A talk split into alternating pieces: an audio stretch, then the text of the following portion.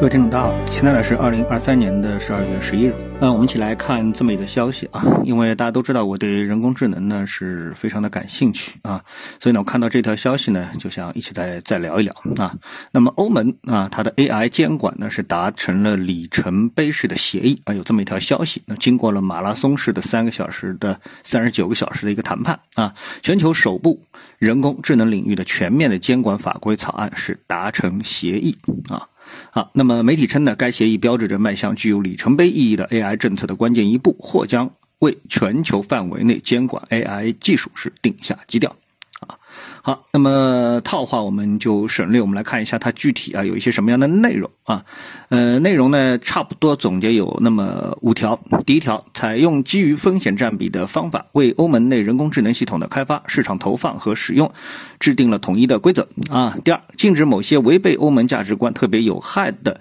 人工智能做法。这类的做法呢，包括使用人工智能进行社会评分、操纵人类行为以规避其自由意志等啊。第三。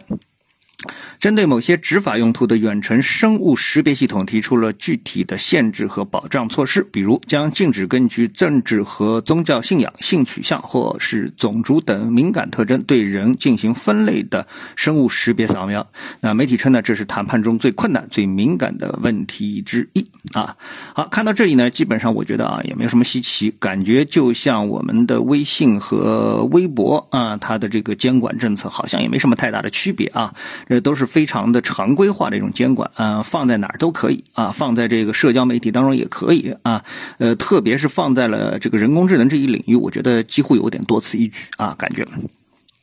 好，到了第四条呢，才有点意思，什么呢？就是规定了一种可靠的风险方法，以界定对人的健康和安全或基本权利啊构成重大风险的高风险人工智能系统啊。好，那这句话呢，我觉得呢，哎，就是有点意思了啊。他说是规定了一种可靠的风险方法啊。看到这里呢，那我就不得不谈我今天啊想起的这个标题叫什么呢？就是颤抖吧，愚蠢的人类啊。那么为什么这么说呢？你想，我们现在啊对这个人工智能其实是。怀着很大的恐惧心理，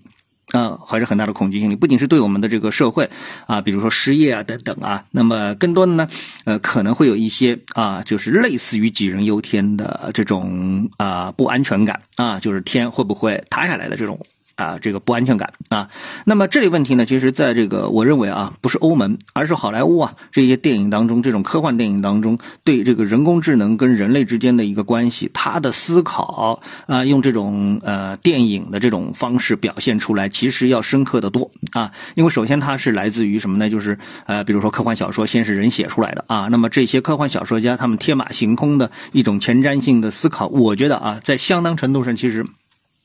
可能比这个政客啊考虑的要更多，而且更早啊，就是在这一风险还远远没有到来之前，几十年前可能就已经出现了啊。所以怎么去控制这个风险呢？嗯，我想如果大家看过一部科幻小说啊，叫《基地》，那么《基地》这个科幻小说当中呢，它一个很重要的一个线索呢，就是里面啊，呃，曾经嗯出现过啊，这个就是人工智能的爆发，然后呢，人工智能呢跟人类呢是展开了殊死的搏斗。最后后呢，呃，采用了可能是让这个整个的这个宇宙啊，或者说，因为它是在一个宇宙的背景当中嘛，就是整体的技术的一个退步啊，也就是把人工智能给坚决的啊，这个呃灭掉啊灭掉。那当然灭掉之后，那么整个的技术，就是说我们说的这个计算机技术等等，是大大的这个后退了啊。但是呢，人类安全了。啊，就是用这样一种方法，但这个呢是出现在科幻小说里面，它并不是说我们现在的社会这个现实社会当中，因为我们现在还在往上走，走到哪天到了顶点了，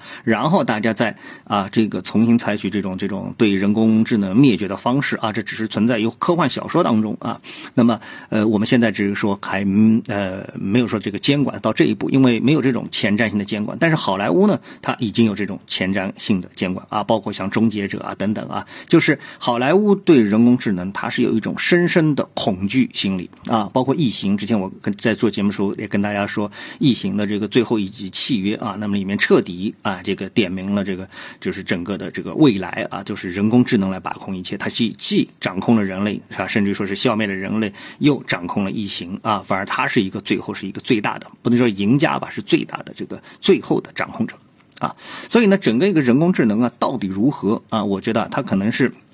如果按照现在这个速度发展，啊，按照这个现在速度发展，呃，也就像人工智能里面的一些诸多专家所说的一种什么这种智能的涌现啊，就突然之间它就有了自我意识的一种觉醒。那到了这个时候，哎，我们再来看人类所制定的种种的风控的这个方法，那，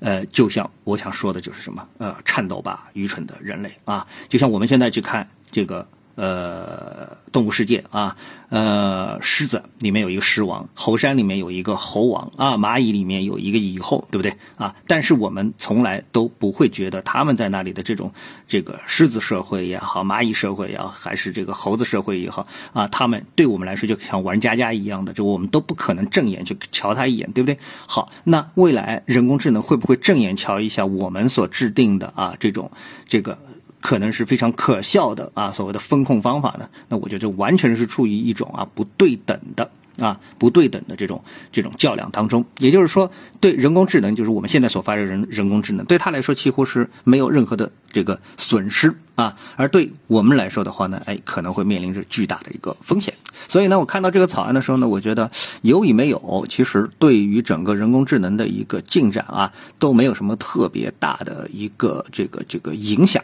啊，特别大的一个影响，嗯，而且呢，我们也说呢，就是一定程度上啊，它是这个监管错了，或者说是监管错了一个方向啊，甚至于是没有方向啊，这个硬凑出来的一个方向啊，呃，尽管是搞得很热闹，但是呢，呃，对于目前绝大多数的啊，处于前沿的也好，还有这个使用者也好，他们更期望的是人工智能的继续的这个突飞猛进的发展，而不是去考虑什么风险。啊，从消息称啊，可能在下个星期，这个 ChatGPT 啊，OpenAI 呢会公布 ChatGPT 的4.5的这个版本啊。然后呢，那个谷歌呢又是公布了它的一个 Gemini Gemini 啊，或者双子星的这个人工智能系统，号称呢是全面碾压 ChatGPT 4.0啊。呃，是不是如此呢？其实这不重要，我们看到的是这个各个巨头啊齐头并进的这样一个发展，势必会在非常快的速度当中啊，把我们带进人工智能时代啊。这个才是最可怕的啊！好，谢谢各位收听，我们下次节目时间再见。